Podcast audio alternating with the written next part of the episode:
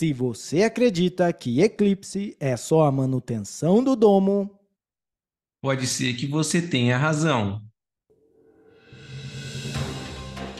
Bem-vindo, terapeuta da conspiração, ao episódio de número 56 do Terapia da Conspiração Podcast. Eu sou Davi Miller, falando diretamente de terras tupiniquins. E eu sou Ariel Barcelos, falando diretamente do Sertão Andino. E essas são as conspirações da semana. E a prático TDC como discutir na internet. Governo cria cura para todos os vícios. É só atacar imposto. E 36% dos eleitores argentinos votam para continuar do jeito que tá. E essas foram então as conspira serão discutidas aqui as conspirações da semana. Fala aí da visão, beleza, cara? Beleza, beleza, tranquilo, Ariel. Tranquilo, ó, de primeira, hein? facinho, facinho. Fala aí então, como é que foi a semana aí? Você deve ter ficado muito ansioso vendo a eleição da Argentina, né? Ah, eu... não muito, na verdade. Não sei se você está sendo irônico. É. Não, não é o jeito que eu quero passar meu domingo, mano. Nem quando é eleição no Brasil eu fico seguindo. É, então. Depois eu vejo. Eu acabei acompanhando, né? Porque na internet ficou o dia inteiro falando. Cara, eleição e disputa de pênaltis do Palmeiras é melhor você não ver, tá ligado? Depois você vê o resultado. É, quando o nosso, o nosso time, né, tá disputando uma pênalti é ruim mesmo. Quando é dos outros é gostoso de ver, a gente fica torcendo para ir pros pênaltis.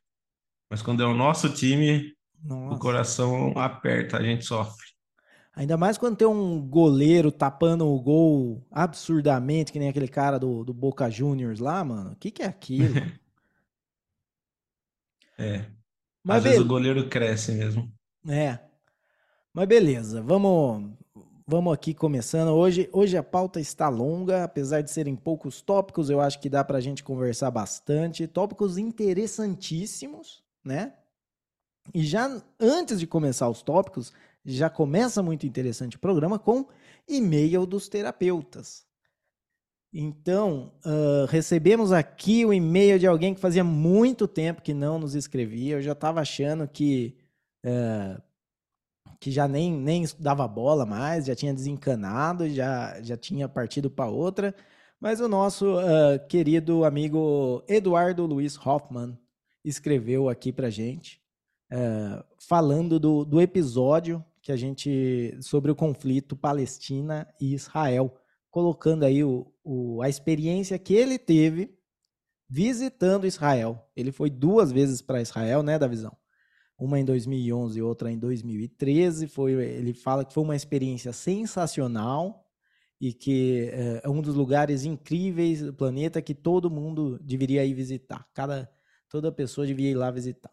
Então, dentro das coisas que ele fala, ele escreve aqui, é um e-mail uh, longo, a gente vai destacando cada ponto aqui sem perder nenhum, nenhum detalhe, porque realmente são uh, foi muito legal o que ele escreveu, inclusive com fotos. Obrigado aí, Eduardo. Foram muito legais ver as fotos. Eu acho que dá um contexto uh, muito bacana para gente que, que não conhece, não sabe.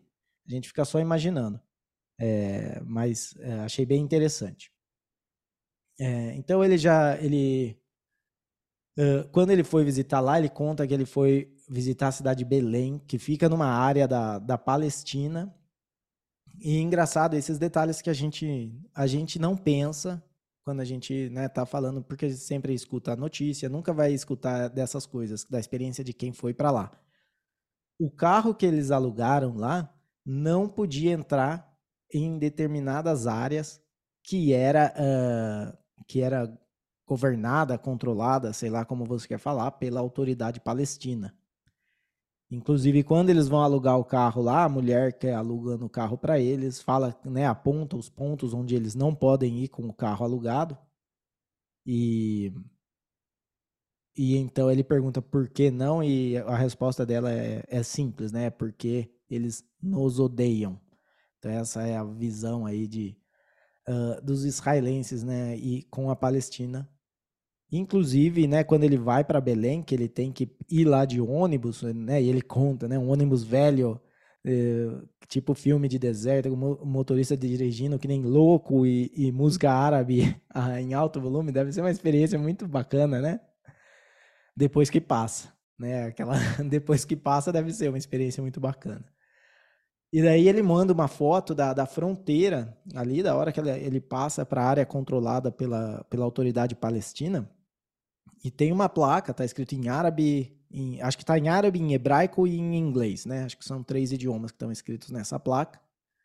E ele conta daí que. E, e o que fala na placa é que. É, proibido a passagem para israelenses, israelenses é, é, lugar, lugar controlado pela autoridade palestina, é, proibida a passagem de israelenses, perigo à sua vida e contra a lei. E é contra a lei. Tipo, é isso que tá falando lá. Então imagina, cara, você não poder passar. Isso, isso, a galera fala que não, né? Que não existe, mas isso é apartheid.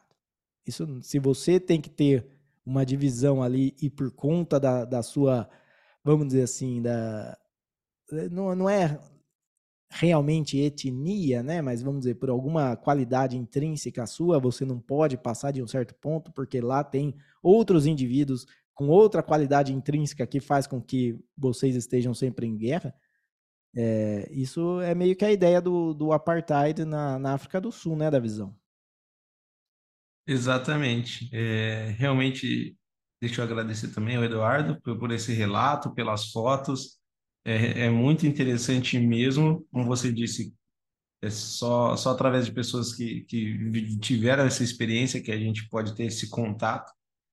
Eu, eu não sei é, se eu teria coragem, não só pelos últimos acontecimentos, mas por todo o histórico de guerras, do jeito que eu sou sortudo, eu tenho certeza que se um dia eu for visitar, mesmo que esteja já pacificado, vai começar uma guerra. O dia que eu chegar lá, vai começar um tiroteio no lugar onde eu estiver.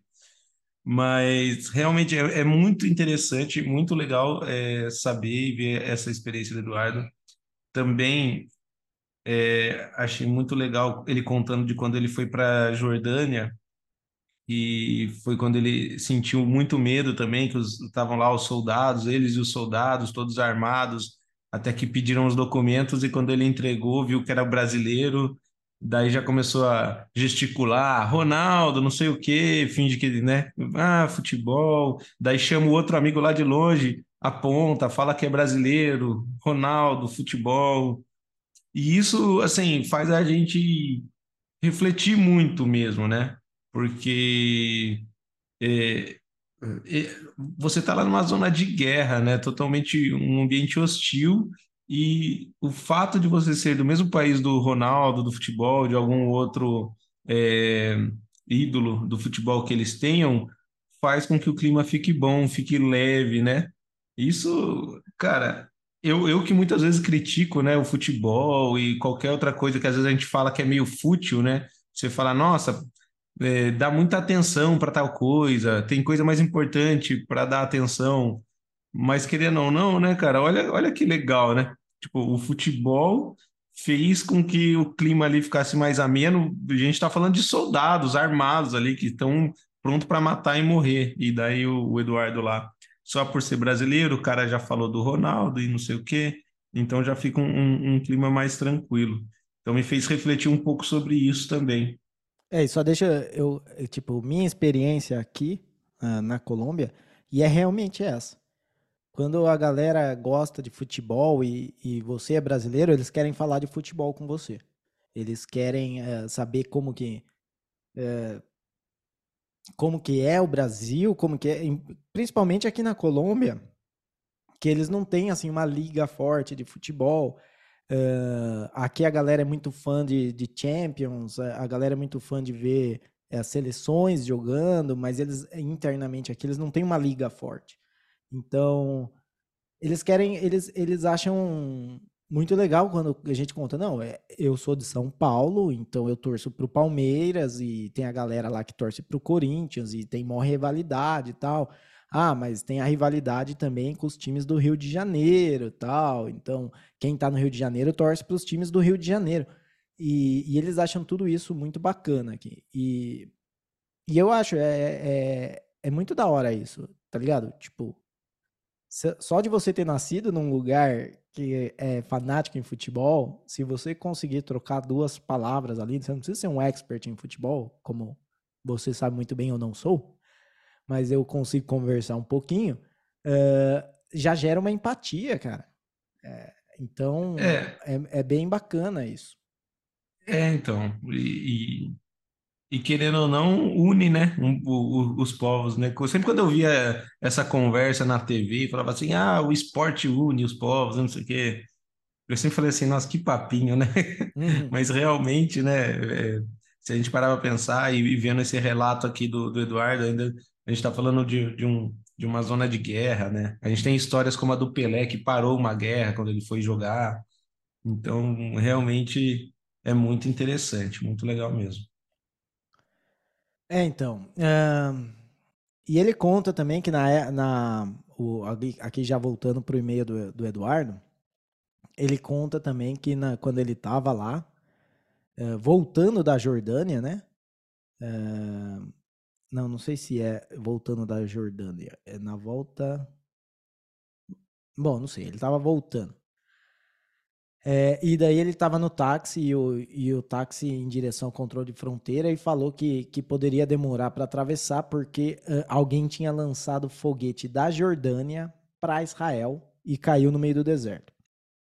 E hoje, lendo o, as notícias, ele até manda os links da, da notícia, fala que quem lançou o foguete foi uh, o Egito, talvez. Então, e, e daí o cara do táxi fala que é o próprio pessoal de Israel que atravessa a fronteira, tá com foguete para depois gerar balbúrdio, notícia, é, todo esse tipo de coisa.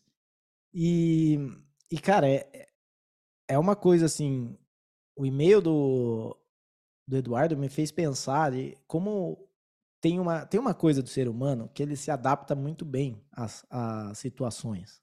Mas isso também é ruim, porque ele se adapta a esse tipo de situação merda, que ele não deveria se adaptar. Né? Não, é... Cara, se viver num estado de guerra, assim, sempre com medo, uma coisa normal é o cara lançar um foguete, tudo bem, caiu no meio do deserto, mas e quando não cai, tá ligado? E quando cai num hospital, né? É, é... então, e, e agora que você falou isso, eu lembrei também, é, teve um, um senhor que morava no Brasil e está morando em Israel, dando entrevista, e, cara, mesmo atualmente, nessa situação de conflito que está, perguntaram por que, que ele não quis voltar para o Brasil, junto com todos os brasileiros que foram repatriados, ele falou que não se sente seguro para voltar para o Brasil, cara. Então, ah, ele é. não só acostumou lá, como, tipo, a gente aqui no Brasil, a gente tem a nossa situação que a gente está acostumado também, tá ligado? Tipo, é, talvez eu aqui no interior de São Paulo nem tanto, mas quem vive nas grandes capitais, às vezes umas capitais mais violentas, São Paulo, Rio de Janeiro, Vitória no Espírito Santo, talvez seja um pouco violento também. É, Cara, saiu querendo um, ou não, saiu um índice lá, é, uma pesquisa, não sei como é que fizeram, que das 10 cidades mais violentas do mundo, quatro estão no Brasil né? Que é Rio de, Rio de Janeiro, Fortaleza, Salvador e mais uma do Nordeste que eu não vou lembrar agora.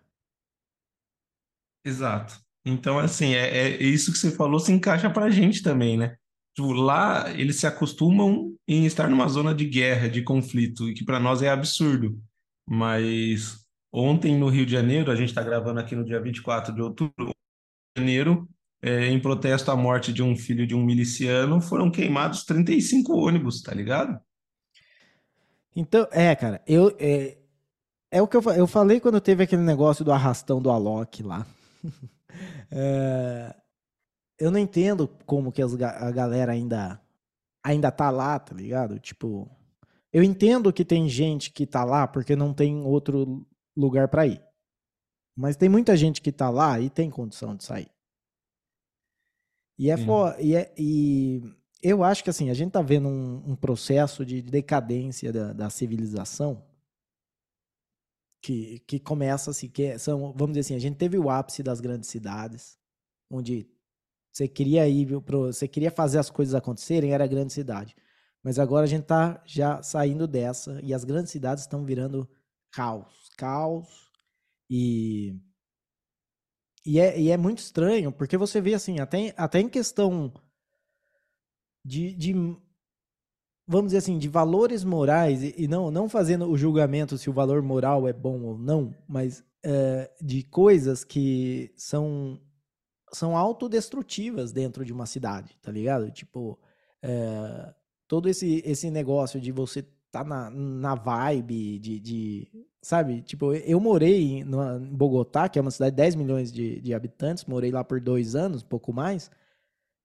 É, é, é ridículo. Você tem tudo nessa cidade, menos amigo, tá ligado? Menos. Porque você pode até ter amigo. E não é isso. Ah, não, porque fica solitário. Não, você tem amigo. Mas não dá pra você combinar pra ir, pra ir ver no meio da semana, porque é uma hora pra ir, uma hora pra voltar.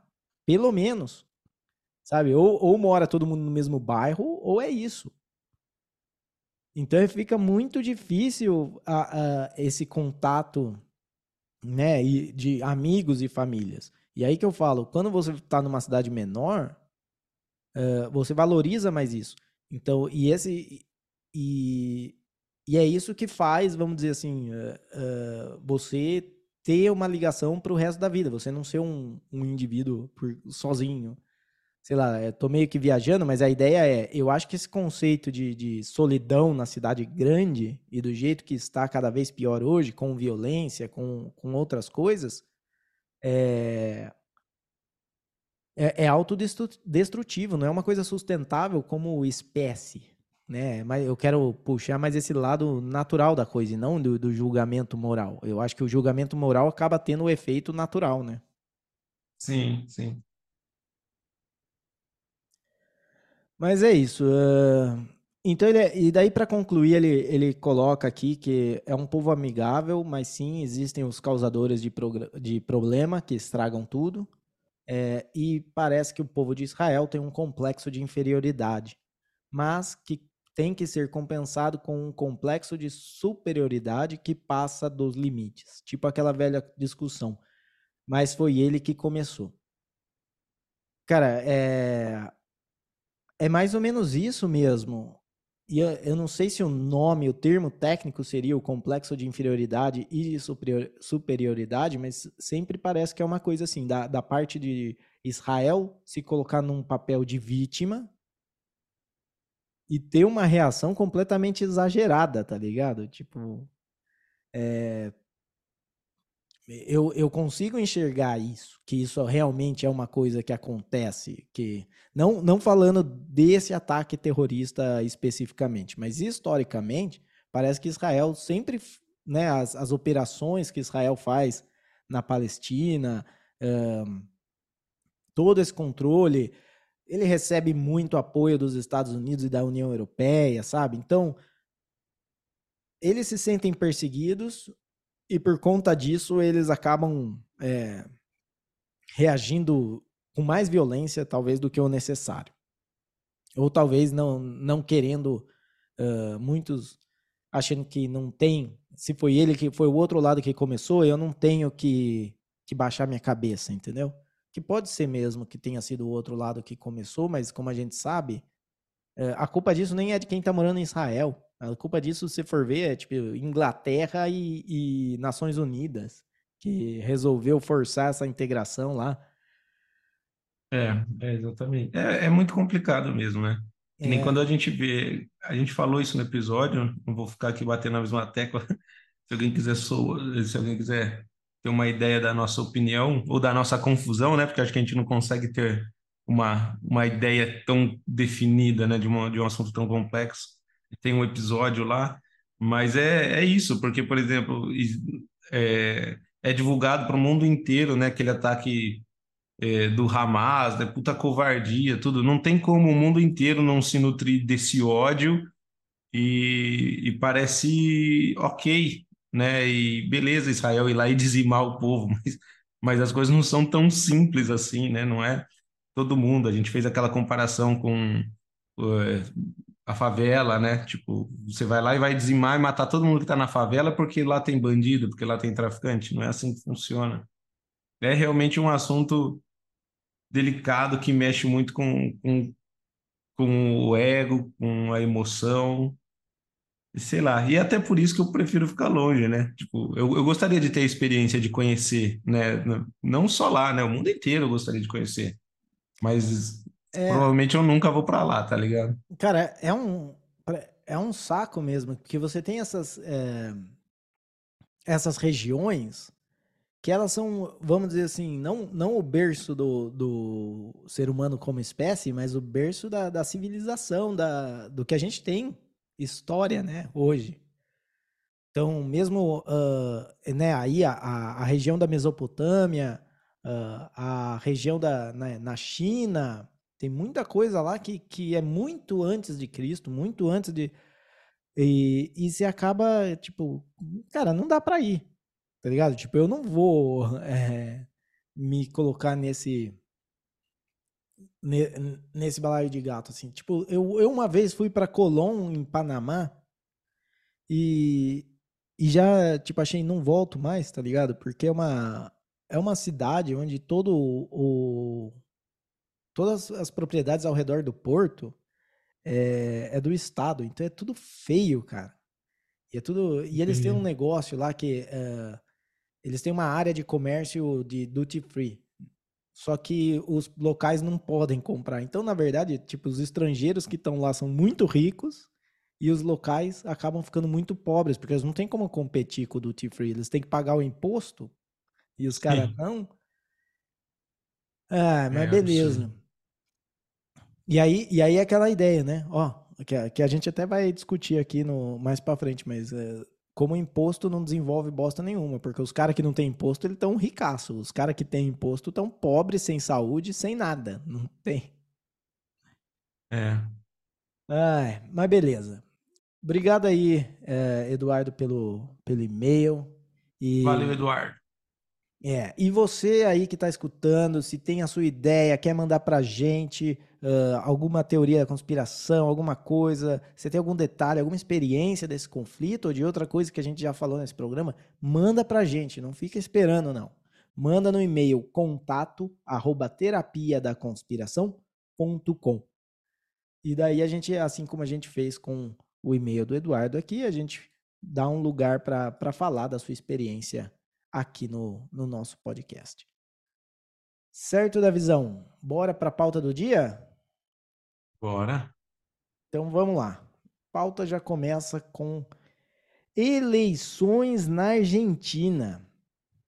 Então, Milei lá, os ANCAP tão triste, porque o os ANCAP tão triste porque o Milei eu não sei, eu acho que os ANCAP estão felizes, na verdade. Tipo, talvez alguém que seja não tão ANCAP, que seja mais libertário, minarquista, alguma ou liberal assim, que tava esperando, tá mais triste. Porque no fim eu tinha, eu também tinha essa, eu queria que ganhasse, mas não muito, sabe? Tipo, é melhor que não ganhe, eu acho, porque talvez não, não vai conseguir fazer nada e, e ainda vou falar, aí tá vendo? Libertarianismo não funciona. E daí eu ia ter que ser o cara falar: libertarianismo de verdade nunca foi testado. é, o novo, é o novo comunismo. É o novo comunismo. O novo ser. socialismo. Nunca é. foi testado, é por isso que nunca deu certo. Ai, que que. Mas lá, Davi. Como é que vamos para esse segundo turno? Quer dizer, como é que eles vão? Eu não tô nessa. Eu quero que sim. É, mas, ah, Cara, apesar do susto da galera, é que como o Milley era muito favorito, é, porque assim, a Argentina queria muito uma mudança, né? E a gente tem tinha dois candidatos junto com ele que um era da, da atual situação e o outro de um ex-governo. Então, ele era o principal nome, já que a Argentina queria mudar muito e radicalmente teria que ser o Milley. E para mim ainda está muito em aberto, sabe? Porque é, a, a, diferença ficou 36% né, para o Massa e 30% para o Milley. Quase 30, 29 ter... ponto alguma coisa. Tá, é, e a terceira colocada 23, 22%. Ou seja, tem uma boa quantidade de votos aí, da, que é da terceira colocada, e não sei, né? Depende muito. Pode, o Massa tá na frente, Mas será que o pessoal que votou na, na Budrich, né? Como que é o nome da moça? É, alguma coisa assim. é, ela. Né, será que vai querer votar no, no, no Massa, no, no, atual ministro da Economia, do jeito que a economia da Argentina está? É, parece que eles já estão acenando para. Ela já fez um. acenou para apoiar o Milley. Só que daí é, vem aquele negócio, o Milley, com toda essa questão dele de... o, par, o, partido dela já declarou apoio ao Milley já na hora. Já, já declarou. E o Milley já falou, vamos parar de briguinha e, e vamos, vamos junto contra o kirchnerismo. É, então beleza. Porque a minha questão era assim, será que o Milley vai querer se juntar a eles, né? Porque ainda mais do jeito que ele é todo libertário, ANCAP e tudo mais. Mas, então, assim, existe uma chance grande, eu acho, do Milley conseguir essa virada. Não é um número absurdo.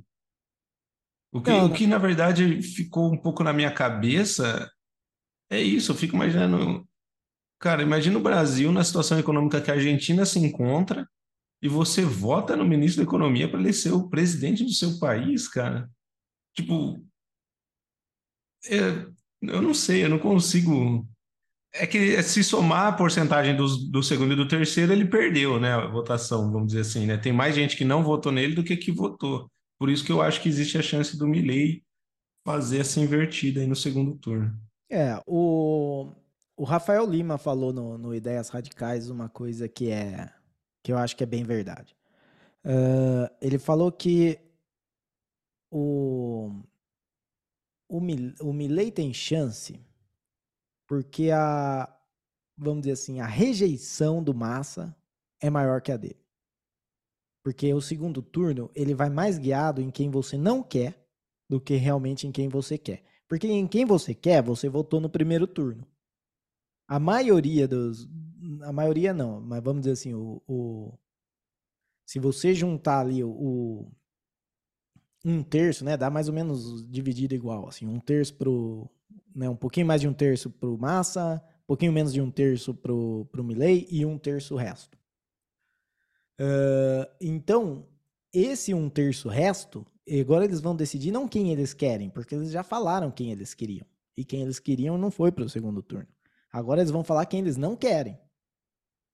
Então é ver se dá certo de eles realmente não querem o Massa. Mas você tem, vamos dizer assim, a, do, do Partido Comunista lá, que vai pro, provavelmente para o Massa. E é, e é essa. E tem também a outra parte, que isso eu vi um, o jornal, um cara fazendo o editorial lá do jornal La Nación, é, o jornal argentino, e ele falou, vamos dizer assim, a posição dele, né, o título da, do editorial é meio O Medo Venceu. Porque o que é? Muita gente. Tem que entender que tem muita gente que. Muita gente, assim, a maioria das pessoas não sabe por que vota em alguém. Não vota em alguém por conta de, de filosofia política. Não, tipo, é, é o caso de, no Brasil, Minas Gerais, votar Zema Lula, tá ligado? Tipo, não faz sentido nenhum. Não faz. Mas a maioria da população é assim. Não tem nenhuma noção de esquerda, direita. E não é uma crítica, não é falando assim, ah, é por isso que não vai para frente. Não, eu acho que não vai para frente nem que todo mundo soubesse. Se todo mundo soubesse, na verdade, não ia ter eleição, porque todo mundo ia falar, mano, não, desencana isso aqui. Sabe? Tipo, vamos resolver as coisas de um jeito mais civilizado, mais, mais evoluído. Comunista! Comunista, né? Não ia ter eleição. Ia simplesmente ter propriedade privada e respeito à propriedade privada e acabou. Ordem natural, conforme. Eu sou a favor de ter um. Eu, eu sou a favor de ter um ditador gente boa. Um ditador gente boa. Eu, eu sou a favor de ter um ditador, se for eu. se, for, se for, eu, eu sou a favor de ter um ditador. Se não for, não. Né? É que eu vi uma vez o Petri num episódio dele brincando, conversando. Por que, que a gente não põe um cara muito bom, assim? Um ditador muito bom? É. Bom, tem que, tem que ver. Porque, assim, ditador bom pode ser o, o Kim lá da, da Coreia do Norte. Ele é um ditador bom. Ele é. é. É, não, acho que ele quis dizer mais no sentido da monja Kuan. Monja Kuan? Que isso? É uma monja que tem aqui no ah, Brasil. Bom de bonzinho. É tipo a briga de galo lá que o cara fala, viu? Qual que é o, o galo bom aí pra eu apostar? O cara fala, ah, o bom ah, é, é, o, é, é aquele lá. Daí o, o galo toma um pau. Falou, oh, mas você não falou que aquele galo era bom? É, ele é o bom. O marvado é o outro. Exatamente. Então. É, então, mas daí tem que ver como é que essa galera vai reagir, o, o que, que elas vão fazer. Eu acho que tá, eu acho que tá aberto, sabe? Tipo, eu vi, eu vi pessoas completamente pessimistas falando não, já era, já perdeu. Pessoas normal e pessoas otimistas. Eu vou falar, vamos pegar do que já ganhou. Tá ligado? Tem uma coisa que já ganhou. Que é o que eu acho que para mim é o foco do, do libertarianismo na, na política. É, eu falo que o libertarianismo, não, libertarianismo assim como movimento formado como partido libertário, como, né, ai, quem que é libertário de verdade, não sei, libertarianismo como filosofia de quem defende liberdade, certo? Então, você pode não ser, por exemplo, Glenn Greenwald não é libertário no termo de, de visão política, mas ele é libertário no termo de ele defende liberdade, certo? Então, eu acho que é, é mais ou menos nesse caminho que eu vou, é mais a filosofia de defender a liberdade. Eu falo que ele é um funil, tá ligado? Tipo, imagina um funil assim que tem um cano já estreito e que vai ficando cada vez mais estreito. E daí você coloca um monte de grão ali naquele funil. E tem uns grãos que eles passam fácil. Mas eles estão ali no bolo em cima, então eles não vão passar direto. Mas uma vez que o grão passe, ele não volta mais. Entendeu? Ele nunca mais vai voltar. Então, uma vez que você passou essa linha da, da liberdade, de defender a liberdade, é muito difícil você ir para trás e falar: não, na verdade eu me enganei, liberdade não é bom, tá ligado? É tipo o cara que entende por que, que escravidão é errado, ele nunca mais vai voltar a achar que escravidão é certo. Né? Tipo, não, não, não, faz, não tem um. Uh, não tem um processo lógico. Ele pode até fingir que ele mudou de ideia, né? Ele pode fingir que ele mudou uh, o lado dele ou alguma coisa, mas a gente sabe que, que não é verdade. Então, já ganhou que quase 30% dos eleitores votaram numa ideia.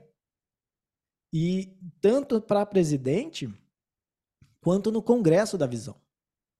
E a gente sabe. Mas, mas você acha que eles votaram na ideia? Ou será que não, não é esse pessoal que está mais desesperado? Tipo, qualquer coisa que não seja o que já foi recentemente ou que está sendo agora, entendeu? Você acha que eles estão pensando do tipo, ah, eu quero liberdade? Você não acha que. Porque eu penso, eu consigo enxergar uma galera só falando assim, cara, eu não quero mais esses dois. O, que, o Macri e o, o kirchnerismo eu não quero mais. Então, apareceu um, esse louco aí, vai esse louco aí. Cara, eu não sei, porque o, o Milley, ele meio que, que não escondeu, não, não fez um. Não tentou jogar o jogo de agradar ninguém. Ele, ele, a, a proposta dele é fechar o Banco Central e dolarizar a economia. Pensa numa coisa que qualquer um pensaria isso é suicídio político. E ele foi lá e fez. Assim como o Ron Paul fez isso lá no, nos Estados Unidos, na campanha dele em 2008. E deu certo. Tipo, o Ron Paul, pro Ron Paul não, porque ele não foi eleito e tal, mas ele já era senador, já ele já tinha se estabelecido a, a sua carreira, mas ele, mas uh, o que ele fez lá, ele despertou um monte. Cara, a galera que eu converso dos Estados Unidos, que é libertário, que é ANCAP, começou com o Ron Paul. Todo mundo que eu conheço começou com o Ron Paul. Tem, eu conheço pessoas que, que não começaram com o Ron Paul, que já vinham de antes, mas elas não me conhecem, tá ligado? Tipo, eu... é, é... Então, é, eu acho que ganhou a ideia mesmo, sabe? De pensar em, em, liberdade, de pensar em tentar, mesmo que não seja assim. Não, eu não acho que todo mundo que votou no Milley leu Anatomia do Estado de Murray Rothbard, ou, ou uh, Democracia o Deus que Falhou de, de Hans Hermann Hoppe. Eu acho que não. Mas é a ideia de que é para esse caminho que a gente gostaria de ir. E talvez não tenha mais retorno, porque se fosse só o populismo de, de tentar alguma coisa nova, eu acho que não teria reflexo no Congresso. É, Pode ser, pode ser. Pode ser que uma galera tá se mexendo aí mesmo. E tem aquele outro lado que você falou, né? Pode ser que ganhe, e daí não vai conseguir mexer muita coisa, porque o sistema é todo amarrado, todo preso, daí não vai dar certo. Daí vão falar que não, não, já tentaram e não deu certo. É. E pensa em todo, uh, tu, tudo que teve que ser feito para que o, o Milley não ganhasse já de primeiro turno. Tipo, todos os subsídios, tudo o que o Massa gastou de dinheiro, tipo, de dar bolsa, de aumentar bolsa família, bolsa, não é, bolsa alimentação, é, de dar bônus para funcionários públicos. Cara, ele emprestou do Brasil, né, com a ajuda do, do Lula aqui, emprestou do BNDES, um bilhão de reais. Não, um bilhão de reais? É isso, né? Não é dólares, né? Acho que é, acho que é reais. Cara, e é aquela coisa. Como é que ele vai pagar isso? Entendeu? Porque tudo bem. Você pode falar, ah, o Lula não vai cobrar, porque o Lula não. O que se importa é a. É, o que importa pro Lula é a esquerda no poder. Ok, mas alguém vai cobrar o Lula. Entendeu? É, esse tipo de coisa descarado desse jeito vai pegando mal. E você fala, cara, a que custo eles estão fazendo tudo isso? E depois não sobra nada para governar, entendeu? Vamos dizer, mesmo que o Massa ganhe, o que, que ele vai ter para governar? Ele tá gastando pra caralho, ele vai, a inflação vai continuar subindo. Uh, provavelmente, se ele ganha, muita gente sai da Argentina. Bitcoin hoje aumentou, pode ser por isso também. Hoje subiu o preço do Bitcoin, porque pode ser que muita gente tá já comprando Bitcoin para vazar da Argentina.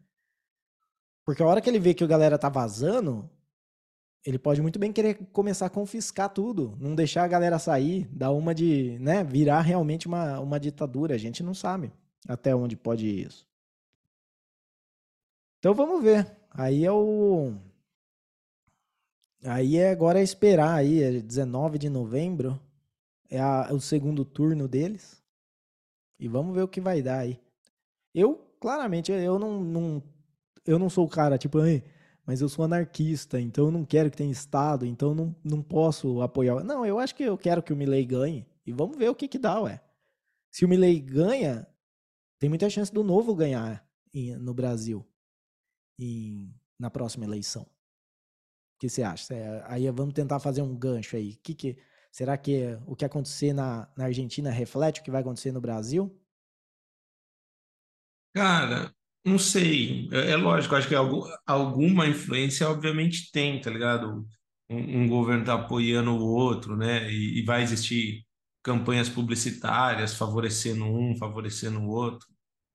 É, se, se o Milei ganhar na Argentina e começar a dar certo, né? Daí eu acho que a chance é grande, sim, de aqui no Brasil ter um candidato e pode ser que seja do novo. Porque eu acho que aqui no Brasil o que falta para a direita talvez seja um candidato de direita normal, tá ligado? Que seja só um candidato de direita, que não, seja um louco. Que não seja o tá Bolsonaro, ligado? né, mano? Que não seja o é, Tipo, porque eu, eu tava pensando sobre isso também na questão da, da eleição da Argentina.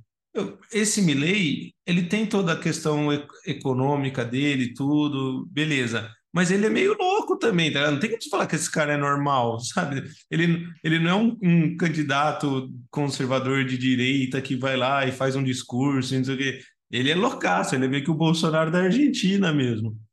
Então, assim, isso acho que atrai bastante é, como, como fala, que nem quando o Rafael Lima falou que decide o segundo turno, é.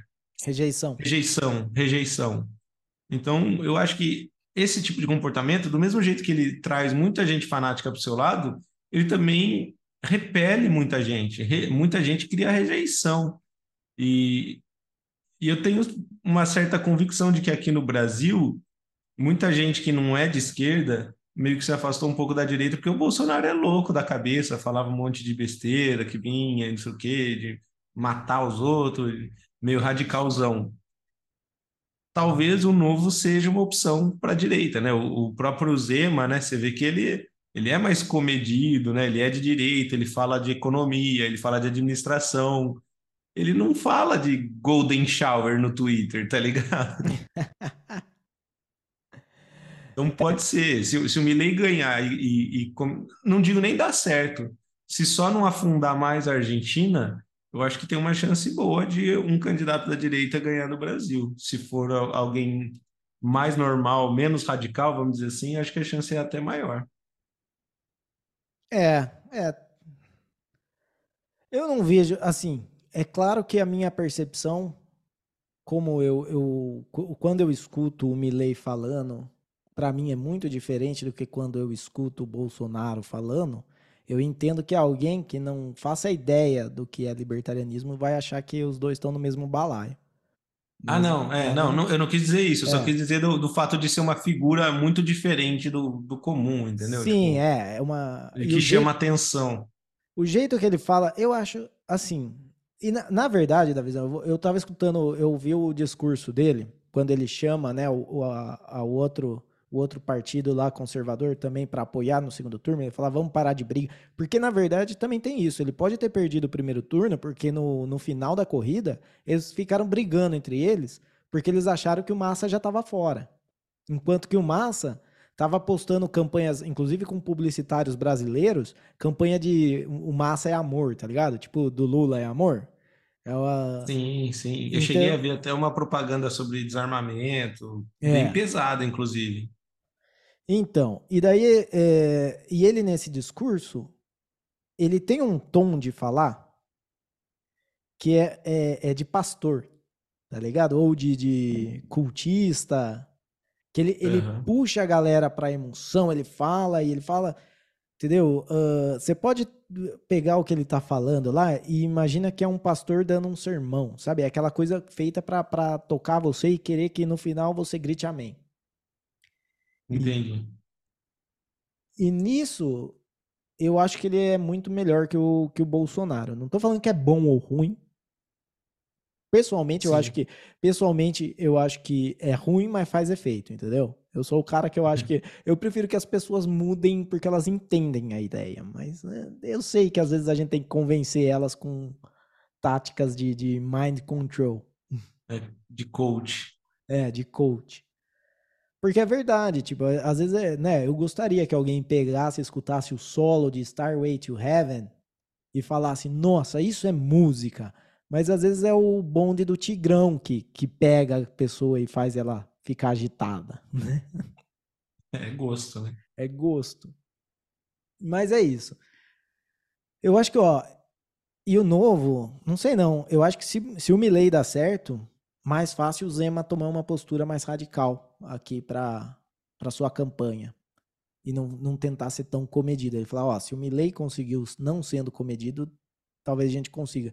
Porque o problema de você ser comedido, Davi, é que é aquela coisa, o leão come a zebra, mas o leão não vai virar zebra.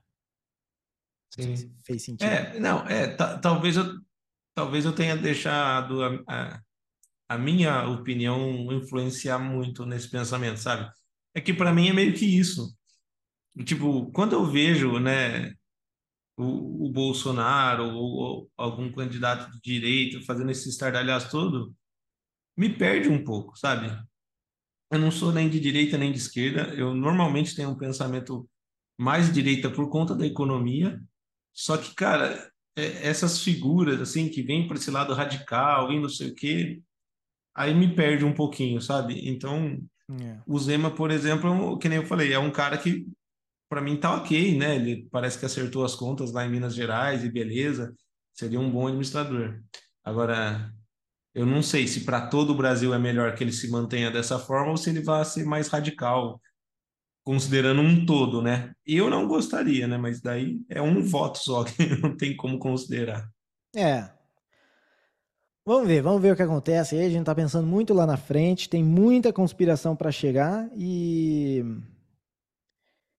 e acho que é que é isso aí. Deixa eu ver se eu tenho, né? Eu acho que no geral eh, foi uma foi uma boa eleição, mesmo que perca agora. Eu acho que estando os, os deputados lá, elegeu acho que oito senadores. É uma galera que consegue segurar bem qualquer é, eventual. Lá, se o Massa quiser fazer alguma coisa louca, ele vai Opa, desculpa. Ele vai ter que dar um jeito de fechar o Congresso. Tá. Mas bola é. para frente aqui, vamos. Vamos pro próximo. Vamos, que senão nós- a gente fica muito tempo aqui. É, E o nosso próximo assunto aqui, então, então vamos. é, Nosso próximo assunto aqui, vamos falar do, da- dos viciados na Shine e na Shopee da visão. O que, que você achou disso aí? Então, né, cara? É, eu, eu acho que isso realmente existe, né? Existem as pessoas que são têm compulsão, né, por consumir as coisas, comprar as coisas, tal. E acho que a facilidade, o preço baixo da Shine, da Shopee, é, potencializou isso, né? Eu, eu cheguei a ver aquelas matérias, aquelas notícias que a gente é, comentou no Twitter, né? Que você, você que postou, né? Que eram vários veículos de, de informação aí retratando essa notícia de que os impostos, né? Agora em- que foram colocados na, no, Aqueles que primeiro- artigos aí. Aqueles que primeiro não existiam, depois existia, mas era nas es- empresas. Aquele que existia, mas não era do jeito que falavam, é, depois existia e é bom. Agora não só é bom, como é muito bom e cura vício. E cura vício. É exatamente isso. E a gente viu diversos veículos de, de jornalismo aí, de informação, divulgando a mesma notícia, batendo nessa tecla de que é, esses impostos estão curando os viciados em comprar as coisas, tá ligado? Então a gente tem que estar feliz que o, imposto deixou as coisas mais caras, então as pessoas estão comprando menos e isso é bom. É, então. E o. Cara, o que tem? Tem também do, um vídeo do cara mudando lá no, no HTML, na, na Shine, lá, na, ou na Shopee, na hora que fala lá impostos e é o tipo mais caro do que o produto. Ele fala, então você vem aqui no, no HTML e muda, em vez de imposto, você coloca preço do amor. É, eu vi isso também. Então, É, é absurdo, né? Tipo, é, é assim, não é absurdo, mas é estampada na nossa cara. E, e, e tem muita gente que ainda tá caindo aí nesse discurso. É, e não tem, assim, eu acho que não tem mais vergonha na cara dos desses meios de comunicação, desses jornais, blogs, sei lá o quê, porque isso é propaganda na, na cara dura, né? É, hoje qualquer veículo de comunicação, né, de eh, qualquer corporação de mídia, ela é só uma relações públicas ou do governo ou de alguém que está de algum jeito envolvido com esse sistema de governo que, que vai se beneficiar. Mesmo quando você fala, ah, não, mas a Jovem Pan é oposição, é oposição a esse governo, mas eles são a favor de outro que vai fazer tudo a mesma coisa, só que de um jeito diferente. Entendeu? Então, porque a Jovem Pan ela foi, ela queria o Bolsonaro, depois não queria o Bolsonaro, ou seja, ela tem um partido, alguém, alguém eles querem ali. Eu não acho que é simplesmente jornalista livre hoje em dia não trabalha em, em nenhum jornal, não trabalha em nenhuma corporação. Eles têm, né, que nem o Glenn Greenwald tem o vídeo lá no, no Rumble. Glenn Greenwald teve que sair do, do próprio blog que criou lá, do próprio Intercept lá, ele saiu fora porque ele viu que os caras estavam escondendo notícia para não prejudicar o Biden, tá É. ligado? Então, cara, e, e é isso, e tá nítido, e a galera já não bota fé. É por isso que você vê lá coisa de Israel e Palestina, ninguém acredita em nada que sai no jornal. Acredita no que já acreditava antes.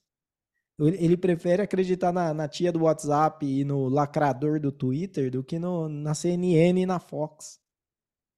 É, exatamente. É, porque é isso que você falou, né? O, é, não dá para acreditar, porque sobre essa guerra da, da Palestina e de Israel, te- teve notícia, tipo, eles pegam a notícia da, do bombardeio lá em Israel e ah, Israel bombardeia hospital na Palestina e deixa não sei quantos mil mortos. Daí vê que não é bem assim, muda, sem retificar, sem nada, sem deixar um aviso, tipo, erramos, eles só alteram lá e a notícia vira é, é, bombardeio em hospital na Palestina deixa tantos mortos. Daí descobre que também não era bem assim, eles mudam sem falar nada, sem avisar que erraram e coloca lá, não, é, na- que, que né, não foi confirmado, suposto não sei o quê.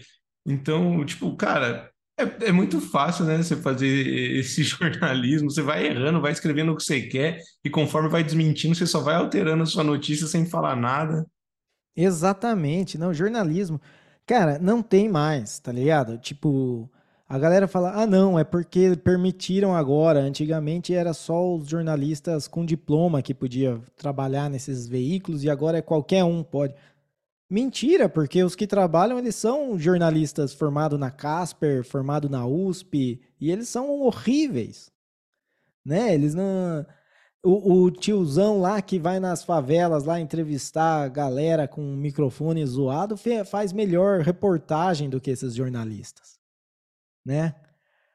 E, e não dá. E a galera, tipo, já era. Não tem mais volta. A, a mídia, essa, esse tipo de mídia já morreu e tá esperando. A informação, gente, vocês encontram aqui, ó, no Terapia da Conspiração. Entendeu? Aqui não aqui, tem erro. Aqui a gente não tem compromisso com a verdade. Mas de, é. sem querer ela sai. Aqui, aqui a gente já, já, avisa desde sempre que se a gente acertou foi sem querer, então. é, então. E. e... O... Esqueci o que eu ia falar, pode falar. Não, é, então. E a, e a galera, tipo, Uh, não vai acreditar em jornal, não tem mais como, e eles vão agora lutar. Agora vai começar. Uh, você já vê que uh, no Canadá eles querem atacar podcasts, eles querem que as plataformas que, que têm podcast reportem para o governo que tipo de conteúdo esses podcasts têm. Então, o negócio tem que ficar descentralizado. Então, vamos lá, galera. Spotify, Deezer, Apple. Nada disso é descentralizado. O, o, que você tem que ter é o RSS e você pega um aplicativo do podcast em 2.0 e você coloca o RSS lá e já era. Aí tá, é seu. Só se eles atacarem direto na fonte do RSS que você vai perder, mas é uma, vamos dizer, você tem que atacar todas as fontes de todos os podcasts. Não é falar para o Spotify, eu quero que você bloqueie esses 500 podcasts que falam que são conservadores. É. É, e um- uma ferramenta que está muito legal de ver no- é no Twitter, né? Aquela notas da comunidade, Nossa, porque daí mu- muito desses jornalistas aí, até as, as páginas dos próprios jornais, né? É, que estão acostumados a, a espalhar desinformação de qualquer jeito, agora fica lá, ele posta a notícia fake dela e embaixo já, depois de um tempo já aparece lá, ó, não é bem assim, o fulano não falou isso, o ciclano não fez isso. E daí, então, isso a gente tem que enaltecer também, cara. Foi uma coisa Então, que o Elon e Musk colocou ali no Twitter que foi. E essas pessoas que fazem essas notas, elas são, é, elas não são jornalistas, tipo, não tem diploma, mas elas são melhores jornalistas do que o que fizeram a matéria, porque eles vão lá e falam, olha, não é assim. E daí as outras pessoas vão lá e dão um engajamento naquilo e falam, realmente esse está certo e aquele está errado. E é por isso que vira a nota da, Antes, né? Que antes tinha os fact-checking, que era, né, a é. galerinha, uh, a galerinha lib left, né? Uh, que ficava lá falando o que era verdade o que era mentira. Daí, uh, tipo assim, você colocava alguma coisa do, do Obama, por exemplo, você falasse mal do Obama, nunca era verdade. Era sempre assim, ah, não, porque na verdade ele tava de sapato marrom e você falou que ele tava de sapato preto. Tipo, você falou que ele matou alguém. Matou alguém com um sapato preto. Ah, na verdade o sapato era marrom, então fake news. É, é isso. É, exatamente, cara. E achei sensacional é, é, essa notas da comunidade, que inclusive é, tinha aqueles joguinhos, né? Nossa. Que é o, o patrocinado que aparece para você. E eu nunca paguei, nunca baixei esses joguinhos, mas a galera falava que era enganação, né? Que você viu o vídeo na propaganda, o jogo era um, quando você baixava era um jogo totalmente diferente, tosco pra caramba.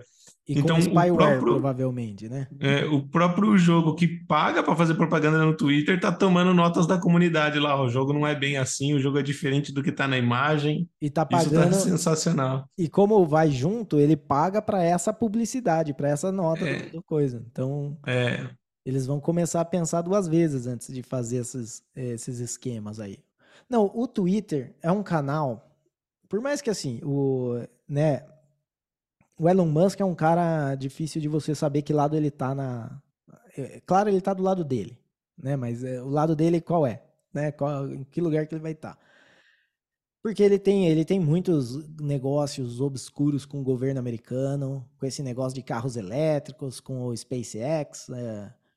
Então é difícil saber. Mas com o X, até agora, eu acho que está sendo uma plataforma muito boa. Eu não sei se a intenção uhum. é ele dominar todo mundo e depois começar a cortar que nem fazia antes, né? Porque o Twitter uhum. no começo era legal. Você podia postar. A galera postava de tudo. Tinha, tinha supremacista branco? Tinha. Tinha Black Power? Tinha. Tinha é, terrorista islâmico? Tinha. Tinha judeu querendo acabar com a Palestina? Tinha, tinha. Tinha tudo, tudo. E era alguma coisa diferente que hoje? Não. Era pior que hoje? Não. Se alguma coisa era melhor que hoje. E tinha tudo isso lá. Você não precisava. Por quê? Porque se eu, eu não curto supremacia branca, eu não vou atrás de conteúdo de supremacia branca e não vai aparecer no meu feed supremacia branca. Olha que legal. Entendeu? E daí, se o cara curte e, e tem um crime lá e ele vira suspeito, porque ele já tinha lá. Agora, se não tem lá, ele vai para uma rede mais obscura. E daí vai ficar mais difícil achar esse cara se ele cometeu um crime. É, aproveitar o gancho aí, Ariel, vamos falar do nosso Twitter?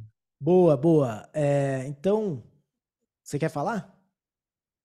Você nunca fala? É, fala aí. É verdade, eu nunca falo do Twitter, deixa eu falar aqui. Aí, galera, do nosso X, na verdade, né? Nem existe mais Twitter.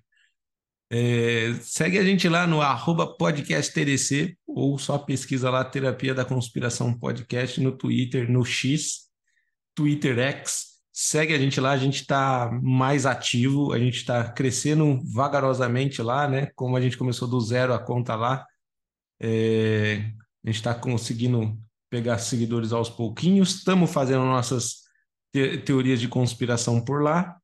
Então, dá essa força para a gente, segue a gente lá. E acho que é isso, né? Do...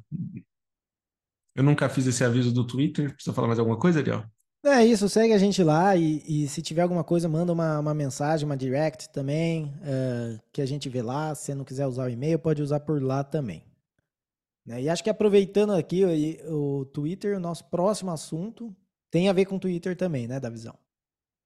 Tem a ver, tem a ver. Guia prático para ter uma discussão na internet, porque agora que a gente está mais ativo lá no, no X, eh, a gente está vivenciando mais, né, essa experiência gostosa, cheia de ódio, que é a conversa do Twitter, né? Às vezes a gente faz uma piadinha ou a gente só fala a nossa opinião, comenta algum post de alguém e, é, e a galera sai se descabelando lá embaixo e a gente ainda está aprendendo qual é a melhor forma de agir. Existem aquelas pessoas que gostam de polemizar de propósito, para dar engajamento, que erram de propósito para dar engajamento, e a gente vê que muita gente entende ironia, muita gente não entende ironia, não sei se. Eu acho que pouca, um, pouca gente entende sarcasmo. É, eu, eu acho que o Twitter deveria adotar, assim como tem notas da comunidade, deveria ter um bazinga, tipo. Exato. quando, quando, quando é ironia, tem lá o Bazinga embaixo do, do Sheldon, né? Do Big Bang Theory. É, não, total, cara. Eu, eu até tava pensando aqui, anotei alguns tipos de respostas que tem. Tem uma galera que fica no Twitter só, pra, só procurando onde ele consegue dar esse tipo de resposta. Ele tem uma resposta padrão. E nunca é uma resposta que vai produzir nada. Aliás, né, a gente tem eh, tido discussões muito legais na, nas threads do Monark. Porque quando a gente responde o Monark, uh, começa uma discussão da hora. A galera que segue o Monark, que vê lá, eles gostam de, de postar também. Tem a galera que posta umas besteiras, tem, mas tem umas discussões legaisinhas lá. Mas tem a galera que fica buscando só para ver se você falou alguma coisa politicamente incorreta, que segundo eles, né? Que para falar em que século estamos para ou, uhum. ai, não acredito que em pleno 2023, blá. Tá ligado? Tipo, mano, a gente, tem, é, eu... a gente chama terapia da conspiração. Por que você acha que a gente tá a gente vai se importar em ser politicamente correto, né? Tipo. É, teve isso, né? Eu, eu acho que teve um, um Twitter que eu respondi e a minha intenção era só fazer uma piadinha besta, que nessas piadinhas idiota que a gente faz aqui, e eu usei o termo homossexualismo em vez de homossexualidade. Que para mim tá e, certo os dois. É, eu nem sabia que era um problema, né? Mas a gente vai descobrindo no Twitter o, o que dá para problematizar tudo mesmo. Hum. E parece que o homossexualismo é errado porque soa como uma doença. Então, eu não sei, para mim não é uma doença e eu não falei achando que era, tá ligado? Mas para alguém isso soou como doença, eu acho que isso é mais na cabeça da pessoa do que na palavra em si o que está escrito, né? Cara, atletismo soa como doença? Então por que, que então... homossexualismo soa como doença? Tipo, é, é... só, é, é só um, um, sufixo que você coloca ali para para transformar uma coisa que é um, um, substantivo em um, sei lá, alguma outra coisa. Porque também eu vi que galera não sabe português no Twitter, não sabe o que é pronome. O que eu achei, né, fiquei um pouco aliviado, porque é melhor que a galera não saiba que é pronome do que que fique que nem nos Estados Unidos, com cada um com 200 mil pronomes aí para escolher. É, é, é, muito legal. E teve, teve um, um, recente também que eu postei brincando, que teve um cara que postou assim: é, Ah, fiz uma simulação aqui de todos os jogos do, do Campeonato Brasileiro, que existem na internet tabelas para você simular os jogos que faltam para você tentar ver é, né, se dá para o seu time ser campeão, se dá para ele não cair para a Série B e tal. E um cara postou lá brincando, né? Uma tabela totalmente fora da realidade, um internacional em primeiro, sendo que o internacional está lá embaixo, e, e, e, o saldo de gols era mais 79, sabe? Eram uns, uns negócios absurdos. E ele fez isso com vários times. E o Corinthians ele colocou em penúltimo, acabou em penúltimo, com um saldo negativo, tipo menos 80, não lembro, era um absurdo. E eu que sou corintiano, só para entrar na brincadeira, eu fui fazer uma piada e eu coloquei assim: que absurdo isso! Nitidamente você fez os resultados para darem o que você queria. E daí ainda daí finalizei falando para deixar claro que era uma brincadeira, né? É, dá para ver que o único que você fez sério foi o do Corinthians. tipo, o Corinthians lá embaixo com menos 80 de saldo, né? Uhum. E, e, eu sou corintiano, então tô fazendo a brincadeira comigo mesmo. O que teve de gente que comentou, tipo, nossa, o cara não percebeu que era brincadeira, não sei o quê. Falei, Caramba, velho. Tem uma galera que é, tem disfunção, não é possível, não, não sabe ler, né? Só é. que uma coisa que a gente já aprendeu e fica aqui, né, como uma lição do nosso guia é não responda, não responda. Você vê um cara que não entendeu nada, não responda. Porque ele também tem os heróis da internet. É, não vai entender, mas tem os heróis da internet, né, Léo? Os caras que embaixo já te defendem. Você nunca viu a pessoa na vida, mas ela é movida pelo ódio de eu preciso criar esse conflito, porque esse cara não entendeu o negócio, então ele comenta e te defende. E daí e vem outro burro. E daí eles E vai engajando a, a sua postagem ainda, né? E, e, é incrível como eles começam a brigar e do nada vira uma, uma relação sexual online. Você nunca, você já viu esses? Eles começam a discordar por um fato X. Um fala uma merda, o outro fala uma merda diferente. E daí, ah, então eu vou comer teu cu. Ah, mas lava o, o Bilal direitinho. Ah, mas, sabe? tipo, eu falo, mano, os caras tão transando na minha thread. Não é? E tipo, cara, eu só queria falar, zoar o Corinthians. Tá Exato, tá né? Eu só queria zoar eu, o meu próprio time, né? É eu, não, é, eu ainda tive todo o cuidado de zoar o meu time, né? tipo, para não parecer arrogante. Agora, tem uns também que o cara, é, ele, você comenta uma coisa e ele já, ele já enxergou por aquelas, sei lá, 30, 60 caracteres que você escreveu lá, a pessoa já sabe quem você é, qual o seu passado, o que, que você pensa, o que, que você comeu ontem, e ela já. Então, às vezes você comenta alguma coisa que zoa a Janja, por exemplo, porque os, os fãs da Janja eles ficam muito ofendidos quando você zoa ela. Eles automaticamente assumem que você uh, não só votou no, no Bolsonaro, como ama o Bolsonaro e sairia com o filho dele se tivesse a chance. Né? E daí eles mandam lá, Ei, seu mito está inelegível. Nossa, é o Bolsominion do inferno, não sei o que. É... Perdeu, mané. Fala, mano, eu tô zoando a Janja. Por que de zoar? Ah, eu não acho que bolsonarista é o único que quer zoar a Janja, cara. Tipo, mano. É, mas daí entra nessa idiotice, é, né? Entra nessa idiotice que a gente tá nessa polarização do tipo, fala um A da Janja, fala um A do Lula, É. fala, fala o do, o do Bolsonaro mesmo, né? Tipo, se você falar, ah, é isso, ah, faz o L, petista, não sei o quê. Eu, eu tô, Ficaram, nossa, cara, tô ficaram enjoado bravo, dessa. ficaram bravo porque não, é, naquele que ela saiu dançando em Times Square lá, eu chamei ela de Patricinha na resposta. Ficaram bravo que eu chamei de Patricinha. Ela não É, é Patricinha, porque Eita, nós. Cara, a galera toma umas dor que não faz sentido, cara. exatamente.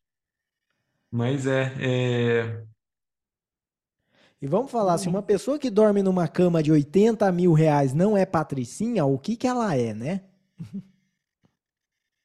cara, não adianta. Quem, quem é fanático enxerga o que quer, sabe?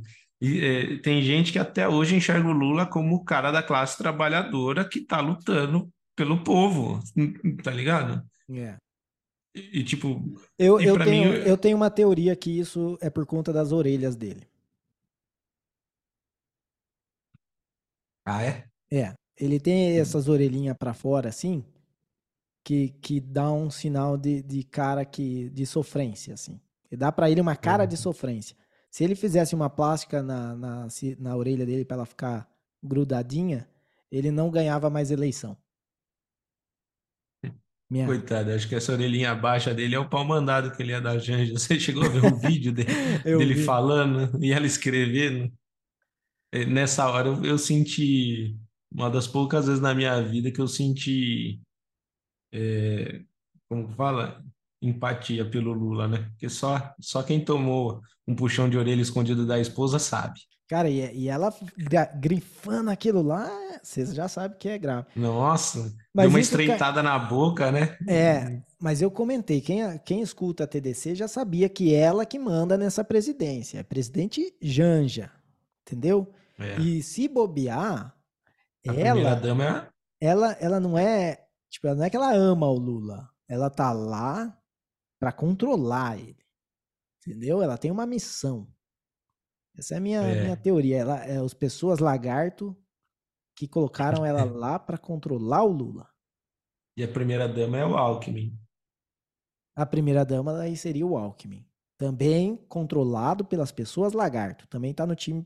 O Alckmin, se ele, se ele fizer assim, sai a, a cabeça do Reptile do Mortal Kombat.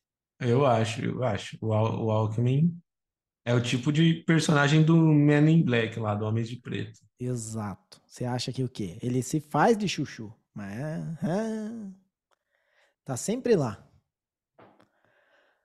Mas é isso.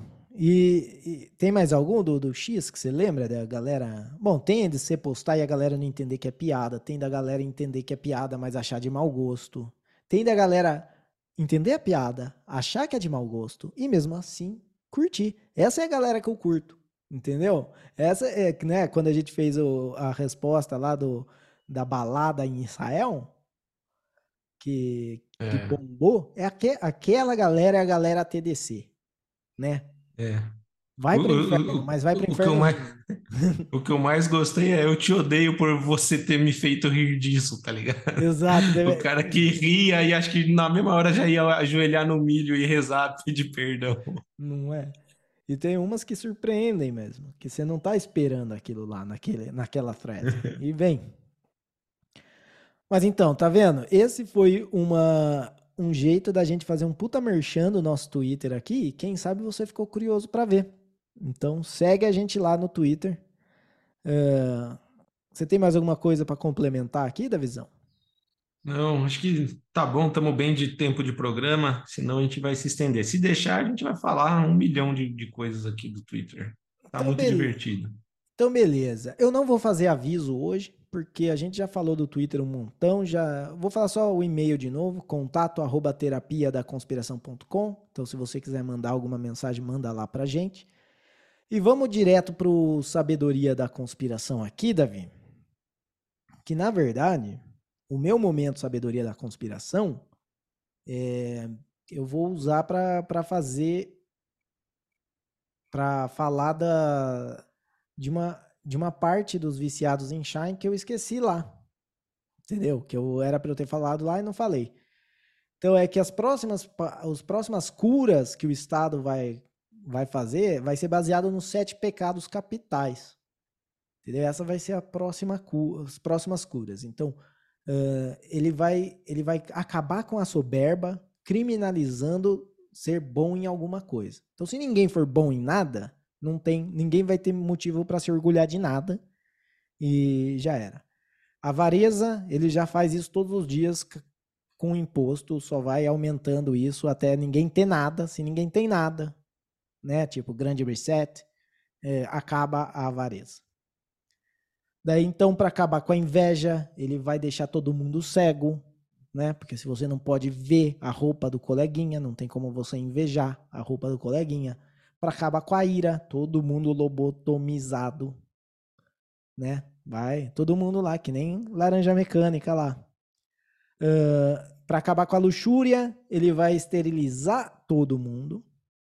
A gula. A gula já está em prática na Venezuela. Eles já sabem bem como acabar com a gula lá. E em breve na, na Argentina também. Né? A Argentina já está indo para acabar com a gula. E para finalizar, que a preguiça, né? O melhor jeito de acabar com a preguiça, todo mundo sabe, é trabalho forçado. Então aí os campos de, de concentração com trabalho forçado. Essa deixo para vocês aqui a minha teoria das curas que o Estado vem propor para os sete pecados capitais. É isso. Sensacional. É só seguir isso aí que resolve todo o problema de qualquer sociedade. Né? E você tem a minha sabedoria? sabedoria da. Vai, bora. Cara, a minha única sabedoria da conspiração vai ser sobre as guerras na internet.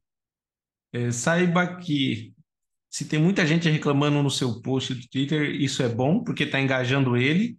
E segundo, não responda, porque a pessoa que está reclamando, brigando lá, não quer conversar, tá ligado? Ela só quer destilar o ódio dela. Então, é isso. Crie polêmicas e não responda. Muito bom. E com isso chegamos ao final do nosso episódio. Muito obrigado a você que escutou até aqui. Espero que vocês tenham gostado. Se você gostou, recomenda o podcast porque a gente quer espalhar. A gente tem muita informação, a gente tem muita sabedoria aqui, a gente manja muito, entendeu? Sem querer, mas acontece.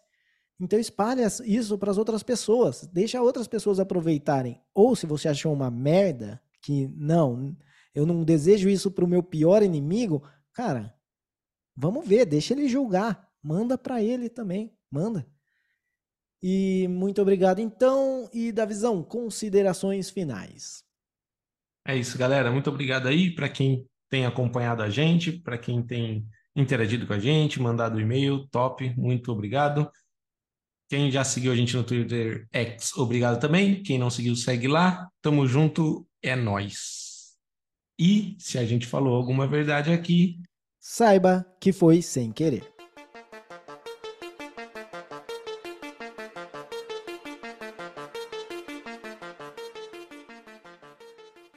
O episódio de número 55 do tá Terapia. Errado, tá errado, tá errado. É, com a 56, é 56. Isso aí, mano. Como é que eu paro? Mudaram o lugar de, de parar a gravação.